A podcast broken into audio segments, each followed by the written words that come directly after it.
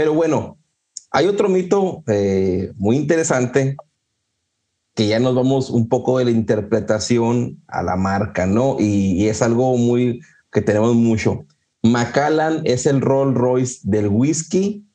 Que, que este, este punto está, está, está muy picante. A ver, ¿qué, qué opinan? bueno, esta es una frase que, no sé, por ahí ustedes también la habrán escuchado, yo la he escuchado mucho en, en lo que son los ambassadors y, y, los vendedores de Macallan en general, ¿no? Pero yo creo que tienen, la, tienen la frase de que ellos usan barricas excepcionales, ¿no? Y no, es la frase que usan, no ¿Y qué es que sea excepcional? ¿Quién define que sea excepcional? con respecto a qué es excepcional, ese es el punto siempre. Pero lo que a mí me parece, ¿no? Con esta frase que ellos han dicho mucho y que después lo han repetido mucha gente, todos los vendedores, es que para mí lo manejan muy mal. Es una, mal, una mala idea de marketing, la verdad. Mom deserves the best, and there's no better place to shop for Mother's Day than Whole Foods Market. They're your destination for unbeatable savings, from premium gifts to show-stopping flowers and irresistible desserts. Start by saving 33% with Prime on all body care and candles. Then get a 15-stem bunch of tulips for just $9.99 each with Prime. Round out Mom's menu with festive rosé, irresistible berry chantilly cake, and more special treats. Come celebrate Mother's Day at Whole Foods Market. Se equivocaron fiero. Porque si a mí me decís que yo compare, que por esto yo vaya a comprar whisky Macallan, bueno, se equivocan, ¿no? sé, si me dicen Macallan es el Rolls Royce de los whiskies, chao, no lo compro. Porque como estás diciendo que es un Rolls Royce, o sea, se estás estableciendo ese paralelo, esa comparación. Y a mí me estás diciendo es una marca para pocos. Y ese es el primer, y ese es el primer error, Tito, porque cuando has visto, o por lo menos yo no conozco un Rolls Royce que cueste lo que cuesta un carro pues comercial como por decirte, no sé, un Honda, un Mazda. Ya lo dijo Shakira. Tenías un Rolex y preferiste un Casio. Claro, pero para, es para que es, es, para aquellos que digamos, bueno, ok, pueden gastar en cosas suntuosas que realmente, bueno, que a la vida que al común de la gente realmente no le va a aportar nada, no le va a servir para nada, ¿entendés? Y estar haciendo al alardear de la misma, ¿no? O sea, yo te muestro, tengo el Roy, bueno, tengo el Macallan, tengo el, el Cartier de 448 diamantes, ¿viste? ¿Qué sé yo? ¿entendés? O sea, que no son prácticas, porque en definitiva dejan de ser prácticas, porque ¿quién va a andar por la calle? O sea, un Roy muy poca andan estos. Vos común no vas a ir a trabajar un Rolls Royce diariamente todos los días, ¿no? Bueno, entonces la verdad para mí, nada. Entonces, si me van a, si Macallan es el Rolls Royce de los wikis, bueno, yo paso con Macallan, gente. Sí, que al final es un whisky que al final nos puede gustar o no, eh, no, estoy hablando, no, estoy hablando, no estoy hablando del whisky, no estoy diciendo del whisky, yo lo que estoy diciendo es, con esta frase, con este enfoque, yo te digo, entonces Macallan no es para mí. Ok. Porque yo no soy de artículos suntuosos que no sirvan para estar alardeando, para estar mostrando, no es mi estilo, no es lo mío, entonces no es el whisky para mí.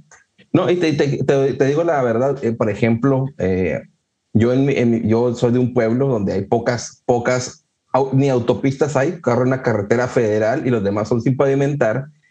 Y hay gente que traía su motocicleta, las famosas deportivas, ¿no? Las ninjas, las... Y, y la traían y nomás en un pedacito de calle andaban ahí porque no había más. O que traen carros bajitos y no se podía andar con sus rines todos doblados. Recuerdo en aquel entonces pero ahí lo que se usa o lo que usaban, o sea, motocicletas de todo tipo de campo esa que sí se podían disfrutar en ese terreno, ¿no? Pues te ponen algo así, es el Rolls Royce. Tú dices, ¿y para qué me va a servir un Rolls ¿Para qué me va a servir? Claro, si acá en el pueblo no el Rolls Royce no lo voy a poder usar para nada, para tener guardado ahí en el galpón y que se llene de polvo. Entonces, eh, a eso es lo que Bueno, entonces, si vos me haces esa comparación, me está diciendo que realidad Macallan no es para tomarlo, es para tenerlo guardado y que se llene de polvo. Bueno, entonces para eso yo no lo quiero comprar.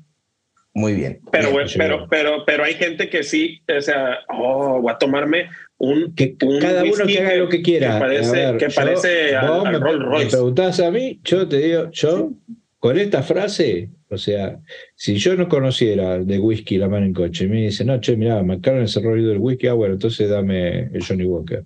Sí, entiendo que la frase no es, uh, no está muy aterrizada, ¿no? Quieren sacarla, quieren decir no es para todos y entiendo el... Claro, lo que pasa es que en realidad lo, tratan de hacer como que, bueno, Rolls Royce es el mejor auto. ¿El mejor auto de qué? ¿Quién carajo lo puso? Yo no lo puedo usar. Vos lo podés usar, vos podés probarlo, decir, ah, sí, este es mejor auto que el otro. Y como vuelvo a lo mismo, ¿mejor para qué? Exacto. El Rolls Royce, vos lo llevas a la montaña, ¿te sirve? No te sirve para un carajo. Exacto. Bien. Entonces no es mejor que un auto que o un caballo o una mula que yo puedo usar en la montaña. Entonces, esa cosa, por eso vuelvo siempre eso de mejor, peor, no sirve para nada. bueno, y tengo otra frase, tengo otra frase que también, que los whiskies de antes eran mejores que los de ahora. ¿Qué opinan ahí?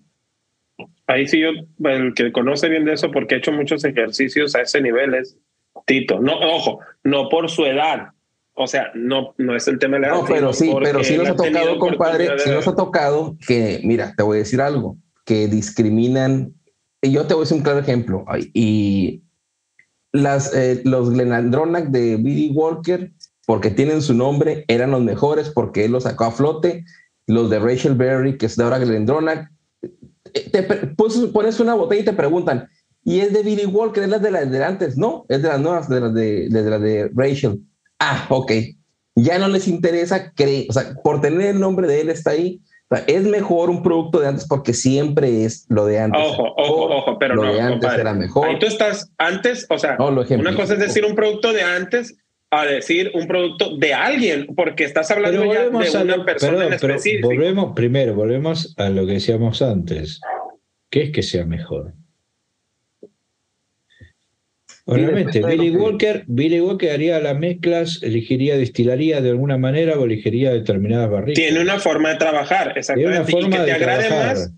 Y el tipo que, está ahora, y bueno, lo hará de otra manera, tal vez porque también de, de arriba le bajaron línea de otra manera, o porque él considera que, bueno, lo que la línea que él le quiere imponer y que obviamente la empresa está de acuerdo con esa línea, por algo lo ha, ha cambiado el perfil, este, es la que cree que es la que apunta o el público que quiere apuntar y por ahí no quiere apuntar al mismo público que apuntaba el otro. Bueno, eso no quiere decir que sea mejor o peor. Lo que significa es que, bueno, obviamente el tipo le dio un perfil distinto que a los que les gustaba lo de antes, ahora no les gusta. Y bueno, Franco Lola, anda a cambiar de marca, ¿qué que te? Sí, pero, pero ahí mi compadre, yo lo entendí al principio cuando hizo la pregunta, mi compadre, eran mejor los whiskies de antes que los de ahora. Bueno, o sea, yo lo entendí más a nivel general que en un específico en alguien que pero estaba... Está bien, pero está bien el ejemplo, porque es una cosa que se puede comparar con algo más reciente. No, pero ojo, pero ojo. Pero es lo mismo, pero el concepto es el mismo. Por eso, Tito, no, porque dices, Billy Walker estaba antes en Glendronach y la gente dice que eran mejores los whiskies de antes que ahora que está Rachel Berry. Ok, entonces yo te la cambio.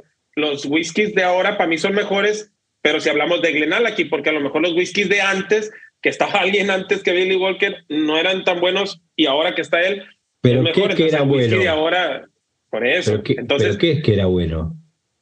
Por eso, el, la, forma de hacerlo, la forma de, de, producir un whisky. No, de sacar. eran distintos, o sea, pueden haber cambiado. Eso pasa siempre, eso es lo que voy. Es que, o sea, nunca va a ser ni mejor ni peor.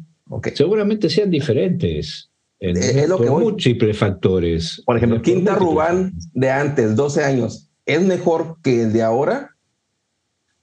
A mí me gusta más el 14. A mí me gusta más el 14. y son perfiles muy bueno, Pero, pero te gusta más el 14 que el otro. Bueno, ok, pero te gusta más, no significa que sea mejor o peor. ¿Entendés? ah, no, claro que no. Claro que sea, Hay mucha gente que opina que el de 12 es mejor. lo que hablábamos al principio, cuando vos no, todavía no estabas, es lo que tenés es una mejor experiencia o una peor experiencia, pero es tuya. No pero sigue siendo personal, no es, una generalidad. El whisky es el whisky, ¿entendés? O sea, y sos vos que dice, a mí yo tomo la versión de ahora, tomo la versión de antes, ¿con cuál me gusta más? ¿Cuál tengo mejor experiencia? Con la de antes. Bueno, la de ahora me gustará menos por esto, por aquello, porque no la encuentro, me parece diferente, la noto más suave, más fuerte, lo que sea, no importa. Es diferente. Bueno, ¿y no habrá, un, no habrá un factor de peso, Tito, para poderlo eh, aterrizar un poquito más cuantitativamente que cualitativamente, por decir así, eh, la calidad del, del, grano, de la malta. pero no importa. No sé, pero, la agua. calidad del grano, la malta, la barriga, todo lo que te hacen es que sea diferente, no pues que sea mejor o peor. Entonces. Bueno, pero estás de acuerdo conmigo. Pero estás de acuerdo conmigo en que tú cuando has hecho tus comparativas en, en, en el canal de Tito Whisky con whiskies, el mismo whisky, pero de, no sé, los años 70, 80, con un whisky de ahora de los 2015 o 2018, qué sé yo, hay una diferencia notable en donde se aprecia un perfil diferente por, o sea, no, obviamente no quiere decir con esto te digo que esté hablando que antes era mejor, el de ahora es mejor, pero casualmente o curioso, o sea, curiosamente siempre a ti, o sea, ¿te has parecido mejor el anterior que el, que el, que el nuevo o no? No, la mayoría a ver, no mejor ni peor, hay casos en los ¿Te ha gustado más? Hay, ¿Te ha gustado más? hay, los casos que he tenido una mejor experiencia con wikis viejos y en otros casos que no. Que no, que realmente Pero la mayoría de las experiencias mejores son es que sí, por determinados factores, porque yo me conozco cuál es mi perfil de gusto y demás, y por determinadas características me puede gustar más un wiki elaborado antes, puede ser elaborado de otra manera. Entonces, por eso es lo que voy. Son wikis diferentes. ¿Entendés? Dado que vos podés tener que la materia prima, aunque puede ser la misma, si vos decís uso cebada malteado, uso trigo, uso maíz, ha cambiado. O sea, no, no y la abundancia, la abundancia de los tipos de barricas pero también. Tampoco, pero vamos por parte, tampoco es el mismo grano. Antes se cultivaba de una determinada manera, era otro proceso de cosechado y demás. Hoy en día es todo mucho más tecnificado, que tenemos las semillas modificadas genéticamente, eso también influye. Incide, claro. Eso incide. Después, el agua. Antes el agua podía ser más natural sin tener tanto filtrado porque no estaba tan contaminada. Ahora la filtran y ese filtrado que se hace, bueno, o que se procesa, también afecta al agua, ¿sí? Afecta después al whisky. Y las barricas. las, barricas, sobre todo, el clima. Sobre todo, hoy estamos y sobre todo, tú decías mucho, tú decías mucho en, en los whiskies que encontrabas notas en los whiskies antiguos que te hacían recordar más a coñacs, a brandis, que en los actuales. Entonces, quiere decir que probablemente también en esa época había a lo mejor una disponibilidad más, más eh, con más facilidad de barricas que contuvieron más ese tipo de, de, espíritus, o sea, de coñacs, de brandis, y que por ahí a lo mejor se utilizaron este, para también darle alguna maduración al whisky, o sea, ponerlo a añejar cierto tiempo. Los procesos van cambiando, la gente va cambiando, eh, como te decía antes, o sea, este, los master blends cambian, entonces cada uno también le va a poner. También los acuerdos comerciales cambian, sobre todo para los blends. Exactamente. Eh, la absorción o, la, o la, el cierre que hubo de muchas destilerías en los años 80, este, o los cambios de propietarios. Entonces, si vos tenías un blend que utilizabas whisky de determinada destilería y esa destilería cerró, tenés que salir a reemplazarla. Y va a ser muy difícil que consigas algo. Ahí va a entrar a jugar la habilidad del Master Blender después para lograr conseguir el mismo que tenía antes o decir, bueno, flaco, bueno, lamentablemente tenemos que cambiar y vayamos de a poco ajustando y cambiando. ¿sí? Un, un ejemplo de eso, un ejemplo de eso y muy claro y muy reciente, compadre. Y Tito, el, el Famous Gross el, perdón, no el Famous Gross, el Naked Gross, que cuando dejó de estar este, el de, ser este, el, sí, pero el, sí, porque son hermanos, se puede decir, pero el Naked Gross como blended malt, que era de puras maltas, y en ello, antes de, de ser vendido a la LIC, eh, había, que era compadre de Edrington, no era Glenn Ross, era Macallan Glenn y Glenn Turret. Glenn Turret. Y después de ser vendido a la League, y como Glenn Turret también se vendió, y ya ahora sigue siendo, sigue siendo este de, de Edrington, ¿no? Ahora ya no tienen esa, esa malta disponible, pues obviamente ahí ya tienen que suplir. Sí, de, a poco, de a poco, o sea, están seguramente, supongo yo, están, todavía tienen barricas de Glenn Turret, pero irán bajando la proporción e ir metiendo otra malta para ir de a poco y que cambiando el perfil, que no, que no, sea tan abrupto. Estas cosas pasan, por eso te digo, acá radica el arte del Master Blender, ¿sí? Este, en lograr que, bueno, ese cambio sea leve, de pronto que no sea tan de golpe, y que, bueno, por ahí no nos vamos a dar cuenta. Y en realidad recién te vas a percibir por ahí después de una década, de 10 años, cuando vos agarres dos embotellados. Pero eso siempre y cuando vos los puedas comparar al mismo tiempo. Claro. Porque ah, si uno se va a basar en su recuerdo, en su memoria, bueno, olvídate, siempre lo vas a sentir diferente. siempre va a ser diferente. Siempre te vas a decir, che, qué rico que era antes. Claro, porque te gustaba, pero ahora por ahí vos cambiaste, cambió tu perfil. O sea, no es que por ahí, a lo mejor el whisky no cambió, o cambió muy poquito. Y vas a decir, que ahora no me gusta. Tu que cambio fuiste vos.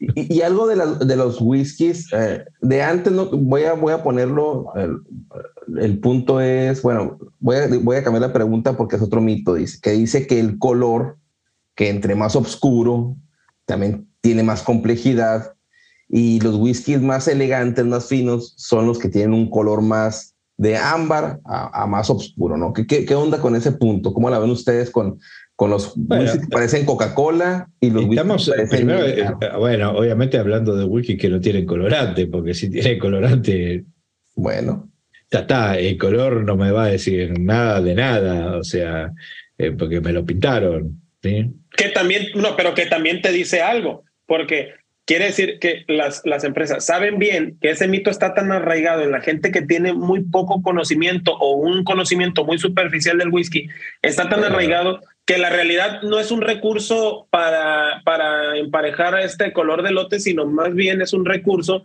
para, para mercadotecnia o mercadológicamente, perdón, eh, vender más, porque yo lo, o sea, emparejo el, color, pero le doy un tonito un poquito más oscuro para que el, cerebro de la gente diga, ah, este whisky es más, más bueno, más elegante o, puede estar más, El tema es eh, el uso del colorante, ¿no? O sea, la explicación que te dan es porque, bueno, la gente cree que si eh, varían los colores o que si es muy pálido, qué sé yo, y, o el del filtrado en frío lo uso para que no sea la turbidez porque la gente va a pensar que el whisky está feo o qué sé yo, la mano en coche.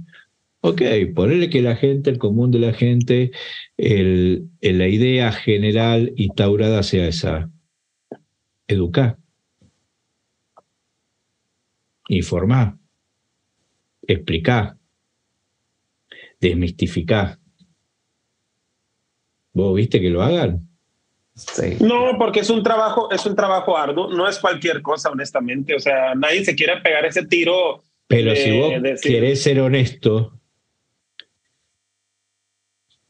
si vos querés vender y me vendís, eh, a ver, hablamos de la experiencia y que el caminante y que los cinco grandes pilares, este, pilares de Macallan y que, y que yo la transparencia y que yo que esto y que lo otro y que la mano en coche, entonces salí a educar a la gente, enseñar, mostrar, decir, entonces no, no es, no pasa por ahí, no va más allá de, la creencia popular o del mito de la gente.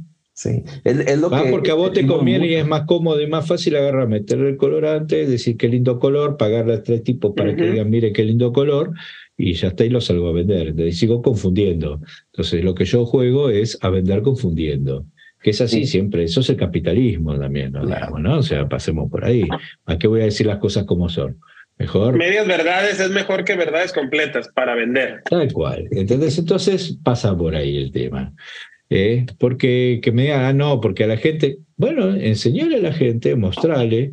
Hoy en día, a ver, yo no te digo, bueno, 80 años atrás, perfecto, ¿cómo le ibas a enseñar? Era muy difícil, que ibas a publicar en el diario, ¿cómo lo explica? Hoy en día grabar video, mandar, enseñar a los ambassadors cuando van y hacen muestras de los whisky y las, y las catas y demás que expliquen y que muestren el whisky sin colorante y que expliquen por qué y que la gente lo prueba y se dé cuenta que es lo mismo, que no le cambia. Hay mucho. Hoy en día, educar es lo más sencillo que hay. Por toda la tecnología que tenemos, con todos los medios que tenemos de llegada, es lo más fácil que hay hacer, educar a la gente y sin embargo se educa peor que hace 100 años atrás. y eso que yo soy pedagogo y tiene razón. o no, pero es que, eso, decime, o no es así. Es así. Pero es que te digo, vuelvo a lo mismo. El mito este habla de eso, de que la gente con, o sea, y, con no quiero yo de antes dicen no que quiero, no, no, no. ahora. no quiero, no quiero sonar como dice Tito, es novista o, elitista, ¿no? Hasta cierto punto. Pero es, no, es, no es decir, es que la gente con poco conocimiento de whisky piensa que, que el color en el whisky habla de un whisky, o sea, entre más oscuro pero la gente piensa eso, pero la gente piensa eso, no porque se le ocurrió pensar eso. No, exactamente, a eso voy. No es que se le ocurrió eso, sino porque vuelvo a lo mismo. Hubo tres, cuatro pendejos por ahí. Que nunca, un ñato que nunca oyó hablar de whisky, ¿entendés? Que no sabe nada de whisky, no, no, ni sabe lo que es la palabra whisky. ¿No? Le llega una botella, agarra, mira el color y dice, ah, bueno, este color me dice que es una botella que tiene 45 años, barricas de Jerez. No, no, porque no lo sabe, no tiene información, no tiene idea. El, la gente lo que dice es porque repite. Exactamente. Repite escuchar a gente que habla.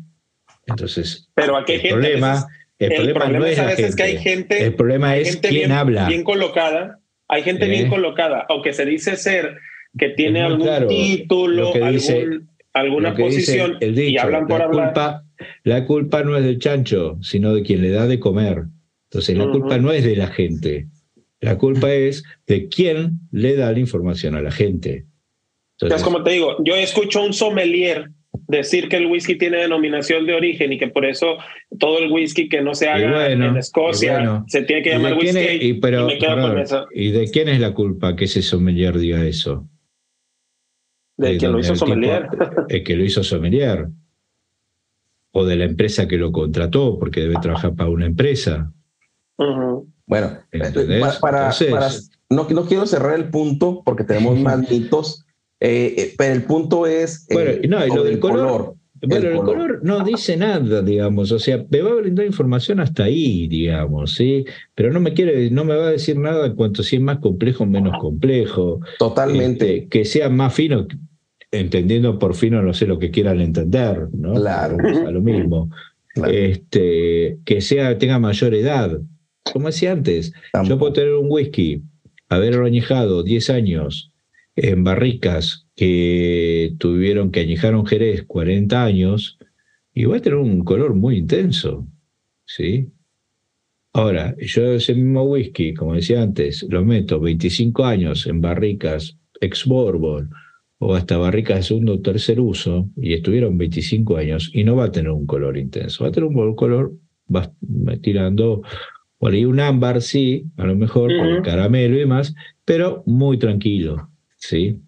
Entonces, obviamente no nos habla de, de nada que sea más oscuro o menos oscuro con respecto a que pero sea hay, fino. Hay algo, eh, eh, hay algo que sí nos va a dar algo diferente, que es otro, otro también de los mitos que traigo, es a mayor graduación alcohólica se siente, bueno, es más alcohólico, eh, o a mayor tiempo de añejamiento se siente menos alcohólico. Eso del nivel de alcohol eh, es algo importante porque es una característica que buscamos.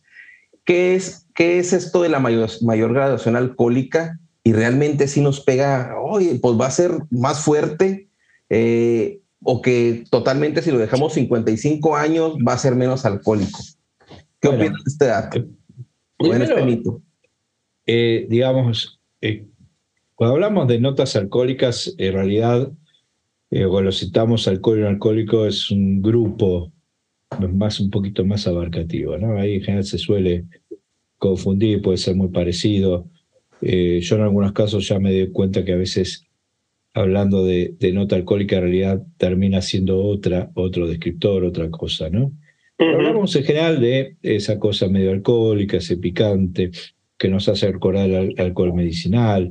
Astringencia cierta astringencia, pero más notas metálicas, ¿sí? Este, o acetona, pintura, el barniz, todo eso es lo que lo hace más. Eh, general están ahí. A veces puede ser que en realidad sea una nota de acetona, pero se nos confunde un poco con una nota alcohólica. Pero más o menos igual todo tiene que ver prácticamente con lo mismo.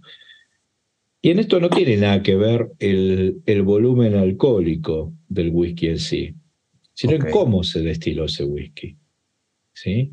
Por un lado, qué tipo de alambique, cómo fue el reflujo dentro del alambique, si ese alambique tiene cuellos altos, cuellos bajos, si tiene cobre, si tuvo el alcohol, los vapores interactuaron mucho con el, con el cobre o no del alambique, porque ahí actúa como un catalizador el cobre. Entonces, este tipo de notas van a ser muy leves. La calidad del alcohol obtenido, con calidad del alcohol me refiero a cuántos residuos tiene ese alcohol, o sea, cuán grado de pureza tiene si tiene muchos o pocos residuos, ¿sí? porque ahí el alcohol no sale al 100%, sale alcohol, sale agua y sale un montón de cosas más. Si las barricas están o no carbonizadas, ¿sí? ¿Y cuánto fue el tiempo de añejamiento? Más o menos, a grosso modo, son todos factores que van a influir en cuanto después podamos encontrar este tipo de notas, ¿sí? ya sea alcohol, esa sensación, esa percepción de barniz, ¿sí? Y también tiene que ver un poco el momento de la destilación, cómo hago el corte. ¿sí? Recordemos que cuando yo destilo la última destilación, tengo que tener que separar esos alcoholes que salen por un lado la cabeza, por un corazón y por la otra la cola. ¿sí? Y, y en general lo que se queda siempre es el corazón, porque donde está el alcohol, el, el etanol más puro. ¿sí? Ahora, si esos cortes, ¿no? Eh, si la cabeza, por ejemplo, yo corto muy rápido, o sea, dejo de poner lo que sale a la cabeza y ya empiezo el corazón, lo hago muy pronto y posiblemente ya empiece a tener algo de residuos y de, de, algunos alcoholes que no sería conveniente que estén, porque me va a producir este tipo de notas. Lo mismo pasa al revés, digamos, si yo el corte del corazón, o sea, termino... Lo hago muy tarde. Lo hago muy tarde, ¿sí? Quiere decir que voy a empezar a poner también mucha basura. No, ya no alcohol, sino más bien basura. ¿sí? Porque lo mm. último que sale es agua arrastrando distintos componentes, ¿sí? Prácticamente nada de alcohol, ¿sí? Entonces ahí también estoy agregando. Ya puede ser que lo haga, empiece el corazón muy temprano, y o que lo termine tarde, ahí ya estoy ensuciando el corazón. Por eso a veces muchas destilerías vamos a ir que usan del corazón en realidad un porcentaje muy corto, muy chico, ¿sí? ¿Por qué? Porque esperan, la verdad, demasiado, ¿sí? Prefieren que dicen, bueno, ya acá tengo la cabeza, pero bueno, espera cinco minutos más. Entonces, así se aseguran que comienzan con un alcohol muy limpio y lo van a cortar cinco minutos antes. Ok cosa que también saben que cortamos con un alcohol muy limpio. Entonces lo que yo tengo ahí es un alcohol muy limpio. ¿Sí? Después, ¿qué sucede? En el añejamiento se produce varios procesos, varias etapas, y entre eso hay una que es la etapa sustractiva, ¿sí? de filtrar, es decir, que la barrica extrae cosas del, alcohol que estoy añejando, almacenando, ese spirit. ¿Sí? Y en esto sí es muy importante el carbonizado. Si yo tengo una barrica eh, con bastante carbonizado, ese carbón, esa madera carbonizada, actúa como un filtro y va a ayudar a filtrar justamente esas notas no deseables, aunque hay gente que por ahí le puede gustar, pero por lo menos a la destilería no son deseables. Y entonces va a ayudar. Eso en general, más o menos en 7 u 8 años, si vos tenés una barrica carbonizada, este, limpia. Por eso también es que utilizan mucho las barricas Export carbonizadas. ¿Mm? O las vuelven a carbonizar. Este, y las que son barricas tostadas, que son en general las que, son, que tuvieron vino, jerez o portello, se utilizan para finish. Porque como no está carbonizada, no va a actuar tan bien de, filtro. Pero Sí. No, eso que tú dices es interesante porque eh, volvemos a lo que tú dices, la, la, barrica es muy, muy importante porque hay whiskies que vienen a 50 grados de alcohol, pero que tienen las barricas o de, del determinado uso, no sé, no sé si es de primer uso o no, pero me imagino que entre menos uso tenga, más propiedades la barrica aporta al whisky y entre más las barricas rehusadas, menos, como tú dijiste, puede estar 25 años en las barricas que no le van a dar nada más que Fíjate, Pero, eso que dices. ajá, nomás para terminar la idea, compadre, es que la complejidad alcohólica en los whiskies que son, eh, por ejemplo, a lo mejor probablemente eh, económicos, no voy, a, no voy a dejarlo así porque hay whiskies. Bueno, el ejemplo que traigo, Valveni, 17 años. Es la botella más costosa que, que tuve o que he comprado, creo yo. 150 eh, dólares. Creo que no he comprado ninguna botella más arriba de ese precio. Que recuerdo ahorita, 17 años y sumamente alcohólico en la nariz. Sumamente alcohólica. no tiene profundidad de barrica, no tiene esas características, tiene sutiles, muy sutiles, pero es alcohólico. Y en cambio tengo otro whisky que no tiene edad y no me aporta a mayor, a mayor, a mayor graduación alcohólica y no me da esa nota alcohólica. Entonces, lo que dice que a mayor tiempo de añejamiento se siente menos alcohólico, mm. no, no, no tiene que no, no necesariamente. No necesariamente. Fíjate que Chivas, el Chivas 12, justamente la característica que tiene y ya toda la línea de Chivas. Si vos le prestas atención, le vas a sentir la nota alcohólica. Al de 18 también. Buchanan 12 eh, igual. Claro, ¿por, ¿por qué? Porque es, primero, por, porque son brand, bueno, de los whisky de granos que se hacen destilación continua y demás, entonces va a cambiar mucho también el perfil. Porque después usaron barricas que son de segundo o tercer uso, tostadas, que no están carbonizadas. Entonces, el paso del tiempo ayudó a atenuar todas esas, notas, pero queda siempre un resabio. Es más, hasta el Glenfiddich 12 le podés llegar a percibir a veces un dejo alcohólico. Dejo no es algo que te va a impactar, pero que está ahí, está ahí en el trasfondo.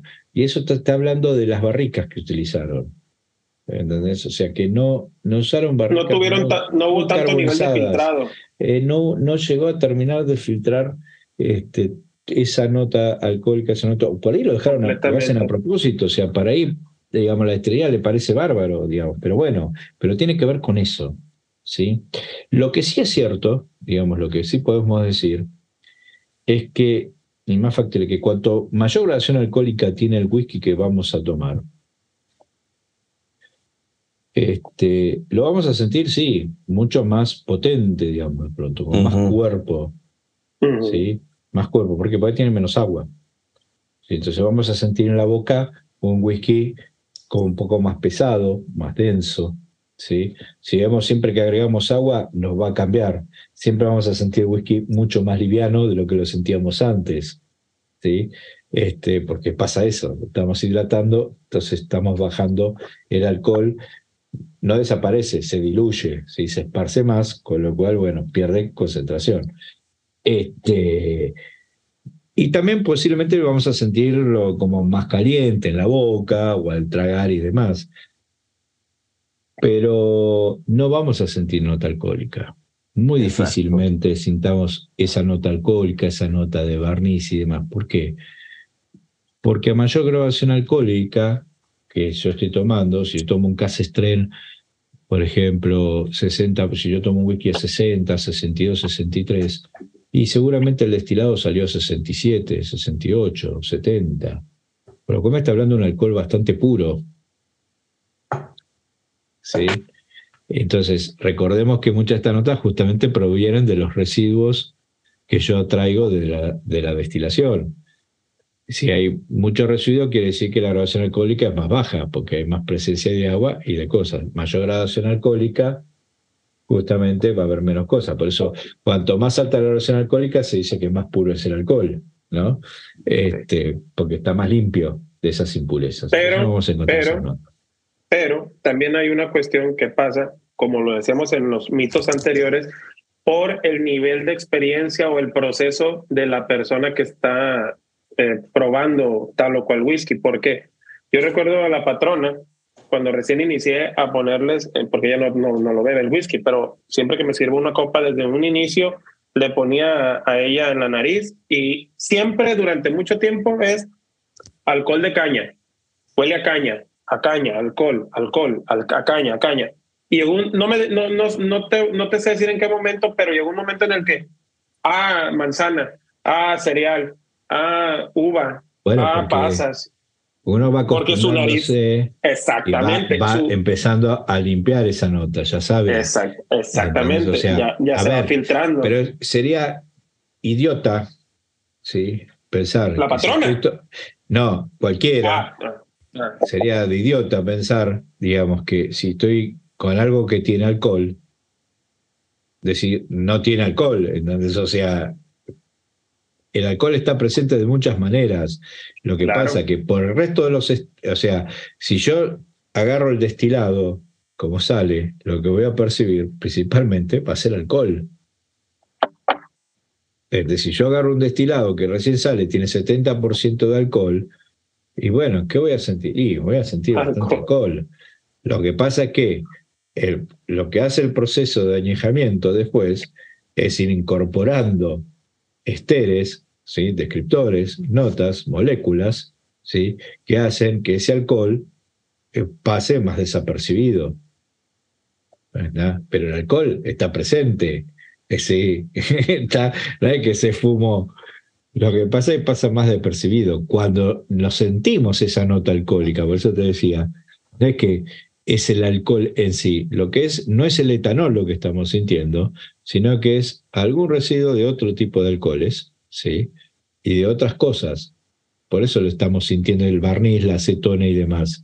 Pero no es por el etanol. no, y cuando el alcohol es más puro, cuando el alcohol es más puro siempre va debajo de las notas, va él cargando a las notas. Claro, por eso. Y es lo y es cuando va mejor enmascarado y a veces y a veces el alcohol va encima de las notas y es cuando es lo primero que sentimos es la carta de presentación y ya es cuando nos A mayor graduación alcohólica, mejor sustento para los descriptores. Es como decís vos, hay algo que lo sostiene mejor, ¿entendés? Que me va a permitir sentir mejor. A menor graduación alcohólica, a menor graduación alcohólica, la cosa esa se va complicando. Bueno, y hablando de las notas, hablando de notas que estamos ahorita hablando sobre la complejidad alcohólica, que vimos que eh, es un factor muy importante y tampoco no es tan importante eh, sino el trabajo de las barricas en, el, en, el, en, la edad del whisky. Hay, otros, hay otro tipo de notas y una muy, muy, muy eh, que tiene, trajo Tito aquí, que dice que los, si los whiskies que están añejados en sitios costeros van a tener las obvias notas salinas que todos dicen, ¿no? Está en la costa, notas salinas o yodadas, por la influencia del aire, del mar que ingresa. Hay unos que dicen, eh, hay, un, hay un bourbon que dicen que se lo llevan adentro del mar, lo pasean, vuelven las barricas para que tengan esa impronta. ¿Qué, qué onda con esto? ¿Cómo la ven ustedes? Yo, yo quiero empezar ahí el tema. te voy a decir por qué. Te voy a decir por qué, Tito. Porque yo tuve una discusión con mi compadre y, es, y, y, lo quiero traer aquí para que tú me des tu punto, nos des tu punto de vista. No para que es un ganador o un perdedor, sino para que nos des tu punto de vista. Estábamos en un live pedos, por cierto, ya estábamos bien entrados, y estábamos hablando de ese tema. Y él, mi, compadre decía, es que cómo va a ser posible, decía mi compadre, que un Talisker, que me digas tú que un Talisker va a tener esas notas salinas, marítimas, cuando fue madurado en, un warehouse en una bodega que no estaba en la costa, que estaba ya en el centro de Escocia, en una, en una ciudad este principal que no está pegada al mar 100%. Y yo le decía a mi compadre, bueno, compadre, pero es que esas, esas barricas duraron cierto tiempo en la destilería que está pegada al mar en, la costa antes de, de, empezar a llenarlas, pues porque obviamente llegan ahí las, las barricas o las duelas, como quieran llamar, ya sea barrica o duela, llegan ahí, las tienen a lo mejor a la intemperie, al aire libre, con la intención esa de que la brisa marina se pegue en esa madera o, se, o, o, o interactúe con la madera y, ya después de, que se destile el producto, se, se, llenan esas barricas y ya después se mandan a, una, a un almacén que va a estar en, en, una ciudad muy lejos de la costa, a muchos, a miles de kilómetros o cientos de kilómetros de la costa, y no van a tener ese contacto tan directo con el mar, pero ya trae esa, esa impronta o esa, o esa característica por, por el tiempo que estuvieron en la costa. Y él me decía que no, que, que no era así, que pues ahí nos agarramos en ese sentido. Yo, yo, esa era mi teoría. esa era mi teoría. A ver, eh, no, no, tu teoría está bastante bien. No está mal. Eh, a ver, la nota marítima ayudada realmente se puede dar de muchas maneras. ¿sí? Claramente, si vos tenés un depósito que no está totalmente herméticamente cerrado, ¿sí? donde la barrica, obviamente su proceso de añejamiento va a tener una interacción con el medio ambiente y estás cerca de la costa o llegan vientos marítimos ¿sí? Este, y el aire o está muy yodado, muy salino por la lluvia, el campo y demás todo, bueno, va a ir adquiriendo con el tiempo esas notas. Pero entonces es medio como preguntan a uno, ¿cómo justificas, digamos que sabemos que Talisker deja muy pocas barricas a su depósito y que el resto los manda a los depósitos de Gallego al centro de Escocia? ¿Cómo es que tiene esas notas? O como hay whiskies que se elaboran de las Highlands y demás y tienen esas notas. Bueno, ahí son dos cosas. Por un lado hay lugares de Escocia que son barridos por vientos marítimos, o sea, que llegan los vientos que, del mar o sea, no es que entonces arrastra todo ese aire marítimo y entonces se impregna. Pero después está la otra, que es una técnica. Que la te lo dicen, pero yo lo vi. y es lo que decís, o sea, deja las barricas. Algunas destilerías te lo, te lo dicen, por ahí alguna lo cuenta. Las barricas vos las dejás afuera, no está prohibido. Las barricas vacías, cuando vos las recibís, vos las podés dejar afuera. No tenés por qué dejarlas en un depósito aislado del ambiente climatizado con aire purificado. No, no. ¿No? Y la dejas afuera. Bueno, afuera del intemperie, cae la lluvia, se humedecen, se mojan, están los vientos, está todo. Va a adquirir justamente todas esas características. Es como absorben, como si hubieras metido el Jerez, bueno, el lugar del Jerez absorbió el agua de la lluvia, porque la madera va a ir a absorber eso, el aire que penetra por las duelas, va a dejar salitre adentro de la barrica, entonces va a dejar distintas cosas. E, esto es importante porque... Entonces esa barrica vos te la llevas a cualquier lado, la llenaste, me la llevo.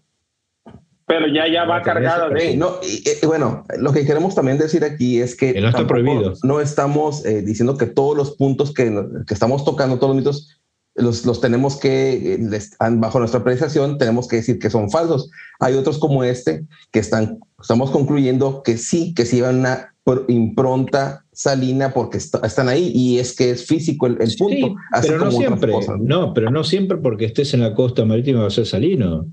A wiki de las que no yo, son. Yo lo que le decía a mi compadre es que el proceso de, de sus alambiques, su proceso también tiene algo que ver porque no, no, no he trabajado ahí. No, la nota salitre no. La nota de salitre eh, puede un poco a veces la nota iodada, que tiene que ver mucho también por ahí con la turba que vos has utilizado, pero va también más por el aire. ¿Sí?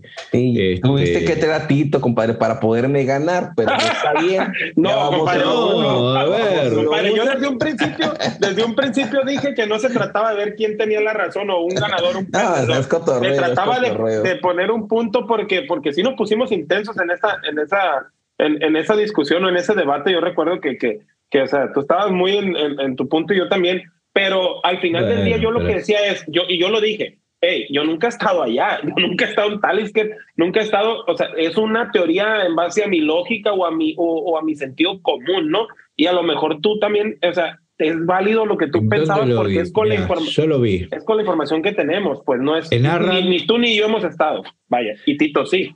En Arran, que, Arran, que es para homenajear a Tito, aquí lo estoy tomando. A ver si. mal no recuerdo, en Glenlivet. Eh,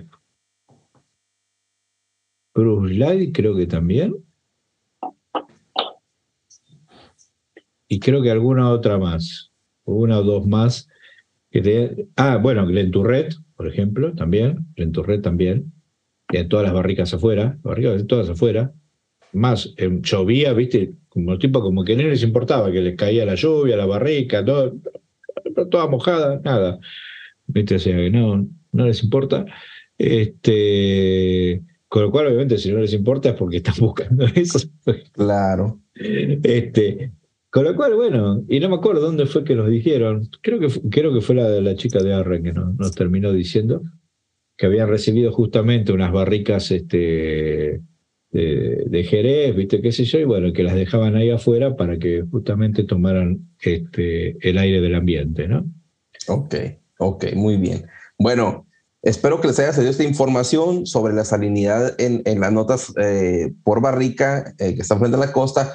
Bueno, y que hay, hay, un, hay, una siguiente, hay un siguiente mito que es uno de los que más tenemos eh, cierto punto dominados, que a ver, si no sé si vaya a ser más clara la o más rápida la... Sí, fíjate. Pero que es que la edad que aparece en una botella indica el número de años que el, todo el líquido que se añejó, es que está ahí, un ejemplo, 12 años, todo estuvo, porque si decimos que 12 años y luego decimos, este, no, eh, solamente una gota tuvo que haber tenido 12 años y lo demás, porque a mí me tocó, ¿eh? A mí me tocó eh, ahora discutir con parte, no, no de mi familia, pero sí del núcleo familiar que estamos hablando de whisky, que con una sola gota que tenga 12 años, ya con eso es 12 años. Yo dije lo contrario, pero a ver, ¿qué, qué traen aquí? Yo quiero empezar otra vez yo quiero empezar otra vez porque me gusta que Tito nos, nos, de, nos debe, nos ilumine al final. Cuando, cuando yo empezaba con el whisky, yo decía 12 años, yo escuchaba 12 años y decía, ok, es un whisky que agarraron la barrica, duró 12 años guardada, luego la abrieron y la sirvieron o la pusieron en varias botellas, la que alcanzó y ya.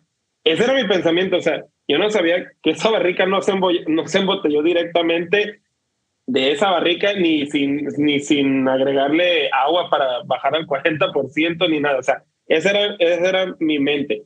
Cuando ya uno va iniciando en este camino, se va dando cuenta de que es la gota más joven y otros, otros aspectos, que no fue una sola barrica, sino que fueron cientos de barricas las que participaron en, en, esa batida o en ese lote, como, como se, le, se le suele decir. Y, y sobre todo, pues que también se le agregó agua para bajar el nivel alcohólico a el mínimo permitido que es 40 o 43. Entonces te digo, pero uno cuando inicia en, el, en este viaje piensa que, ah, es muy sencillo el procedimiento del whisky. Agarro, meto el, el, producto que sale del alambique en una barrica, lo dejo 12 años, que es lo más común, ¿no? Un whisky de 12 años, lo que normalmente vemos en todos lados. 12 años lo dejo, luego agarro esa barrica y voy llenando un chingo de botellas y ya, las tapo y ahora a, a, vender, ¿no? Eso es lo que uno piensa cuando va iniciando. Ahora, Tito.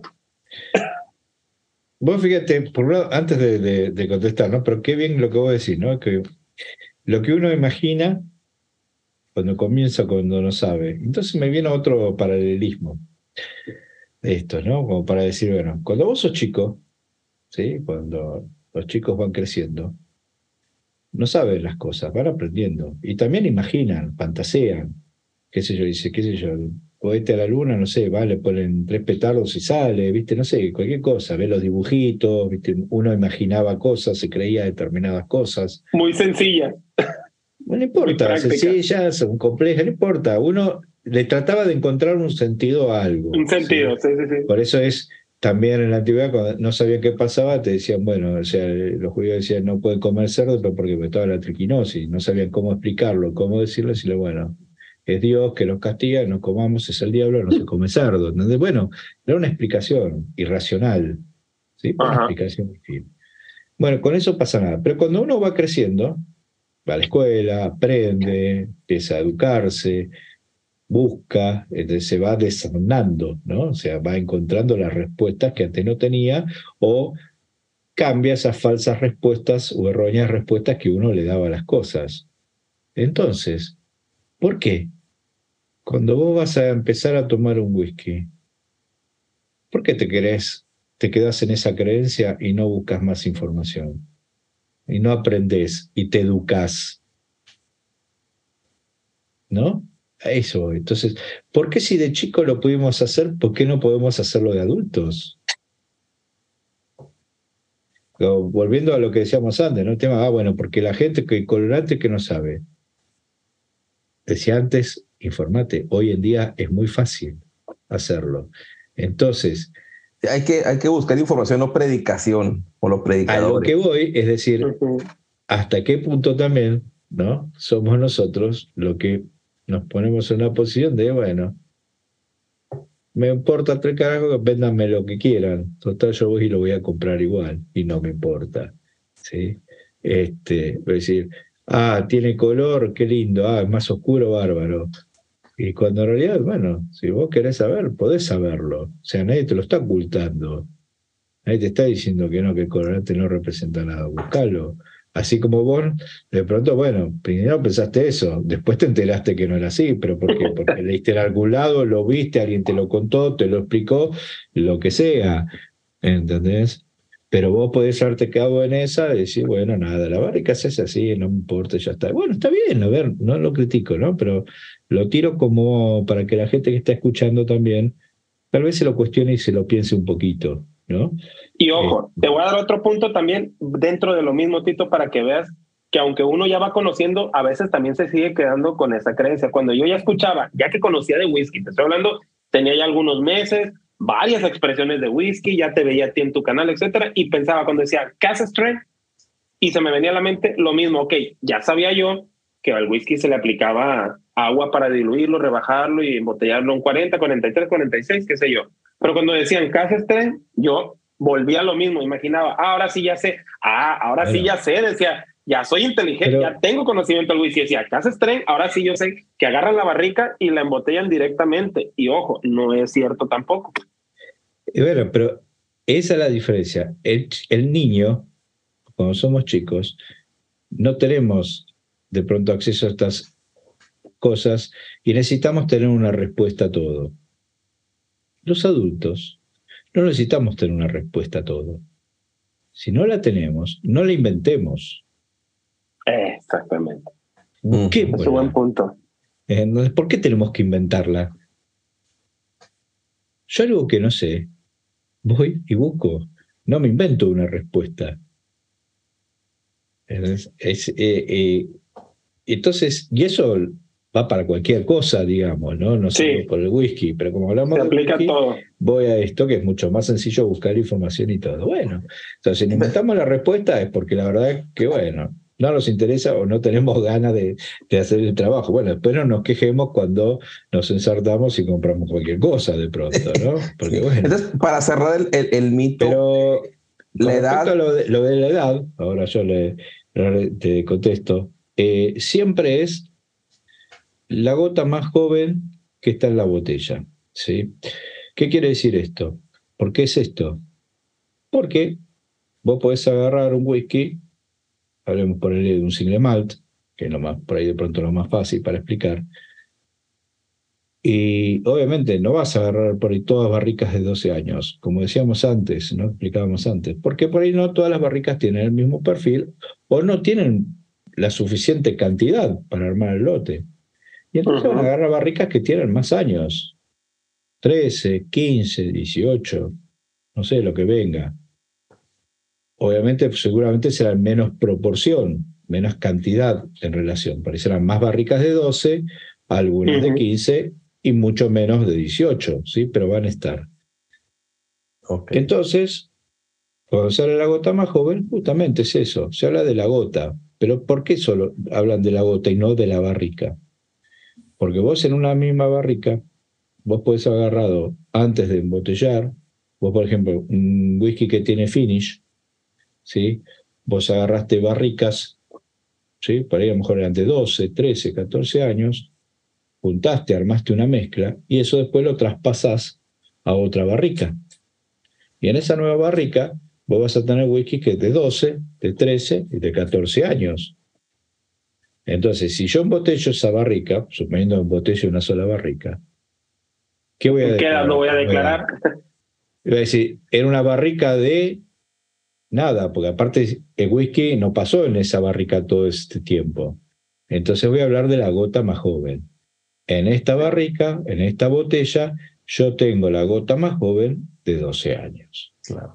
Y creo yo, Tito, sin temor a equivocarme, perdón, compadre, creo yo, sin temor a equivocarme, que esa regla, que es prácticamente, o, o, nació en, el, en la Asociación del Whisky Escocés, es, es la regla más decente, creo yo, para las personas consumidoras. No nació en la Asociación del Whisky Escocés, nació en el Parlamento inglés. Pero es, pero es la regla. Definieron en 1915 lo que iba a ser el whisky escocés donde establecen el tiempo de añejamiento mínimo y también definen qué es la edad, porque hasta ese entonces no había una definición de edad. Entonces, en realidad, es que se hablaba de edad de barricas, porque se vendían, en general salían muchas barricas hacia Estados Unidos, vos ves los avisos y te dicen esta barrica de 8 años, 10 años, que eso sí vos podés saber, digamos. Pues bueno, se supone en ese tiempo no había traspaso y la barrica era una sola barrica. Pero cuando embotellan y etiquetaban, en realidad no sabe de qué estaban hablando. Si era el whisky más joven, el whisky más viejo, un promedio.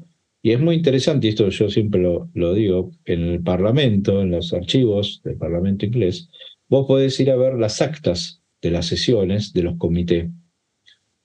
Y en, en, una de esas sesiones justamente se debate el tema de la declaración de edad. Y, muchos decían, bueno, pero si ponemos la gota más joven y en realidad la gota más joven representa nada más el 10%, estamos cagando al tipo que puso mucho whisky muy viejo. Bueno, sí, pero si lo haces al revés, también, porque si voy a decir poner la gota más vieja, entonces sí. O pones el promedio, pero ¿cómo promedias? ¿Qué es el promedio? Entonces, directamente optaron por la solución más sencilla, más práctica, la gota más joven. Y ojo, y, esto es válido no solo para los single malt, es válido para todos los wikis en todo el mundo. Ok. Pero eso también dicta, eso también dicta una forma de, de, elaborar el whisky. O sea, es, es ese simple y sencillo dato o, esa simple y sencilla norma te manda, te, te marca la pauta para cómo vas a tú em, elaborar un whisky si quieres tomar en cuenta el tema de la edad. Porque si no lo quieres tomar en cuenta, dices, a mí no me importa, hay que tener un whisky muy rico y si, y si al sacar ese producto es un producto que un, va a tener un 60% de whiskies más viejos y un solo un 40% de un whisky de 12 años, no me interesa a mí porque porque yo quiero sacar un producto con este, este muchas veces los NAS no necesariamente implica que sean todos whiskies muy jóvenes. Se dice, no, lo que pasa es que claro, a lo mejor es 8. No, por ahí a lo mejor puede ser que a lo mejor si declara la edad sería un 15, pero que la verdad que la, la fuerza, las características de ese whisky a lo mejor se lo está dando whiskies de 40 años, ¿entendés? Y entonces declarás 15, pero en realidad no son, que en realidad la fuerza no está puesta en el whisky de 15, la fuerza está puesta en el whisky de 40, ese es el que le está dando más perfil, más características. Y entonces, ¿de qué te sirve declarar 15? ¿Qué sé yo? No sé, eso son cuestiones ahí ya de marketing. No, lo que pasa es que si tienes un whisky con, con, tienes un whisky con una mezcla predominante de whiskies muy añejos de 35, 40 años y con, y con whiskies jóvenes de 15, le diste solamente esa jovialidad o ese perfil atrevido o más intenso o, qué sé yo, para, para, para redondearlo o para darle el punto eh, si tú pones un whisky 15 años y lo quieres vender a un precio, o sea, inevitablemente, si lo quieres vender a un precio súper alto, por, por, por obvias razones de tener whiskies muy añejos en esa mezcla, inevitablemente el consumidor va a comparar con otros 15 años. Sí, también, por eso te digo, eso es una cuestión ya, bueno, ellos lo tienen estrategia, estudiado. Estrategia, claro. Ahí pasa el tema. Lo que sí, bueno, después sí, los blends, por ejemplo, mucha gente a veces piensa, no, que la edad que se declara los blends son los single No, no. Cuando un blend declara edad, la gota más joven es esa edad. Ahora no sabemos si es, lo está dando el whisky de grano y o el single malta. ¿sí? O sea, no, eso no lo eh, sabemos. Eh, están, están hablando sobre whisky de grano, sobre esto también. Eh, hay otro mito que dice que todos los blends económicos sí o sí deben tener maltas escocesas.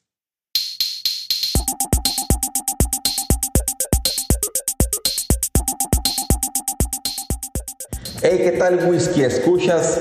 Espero que estén disfrutando de este Crónicas 18, verdad o mito acerca del whisky. Esperen los próximos episodios donde continuaremos revelando todas aquellas dudas que tenemos en este camino whiskero. Esto continuará.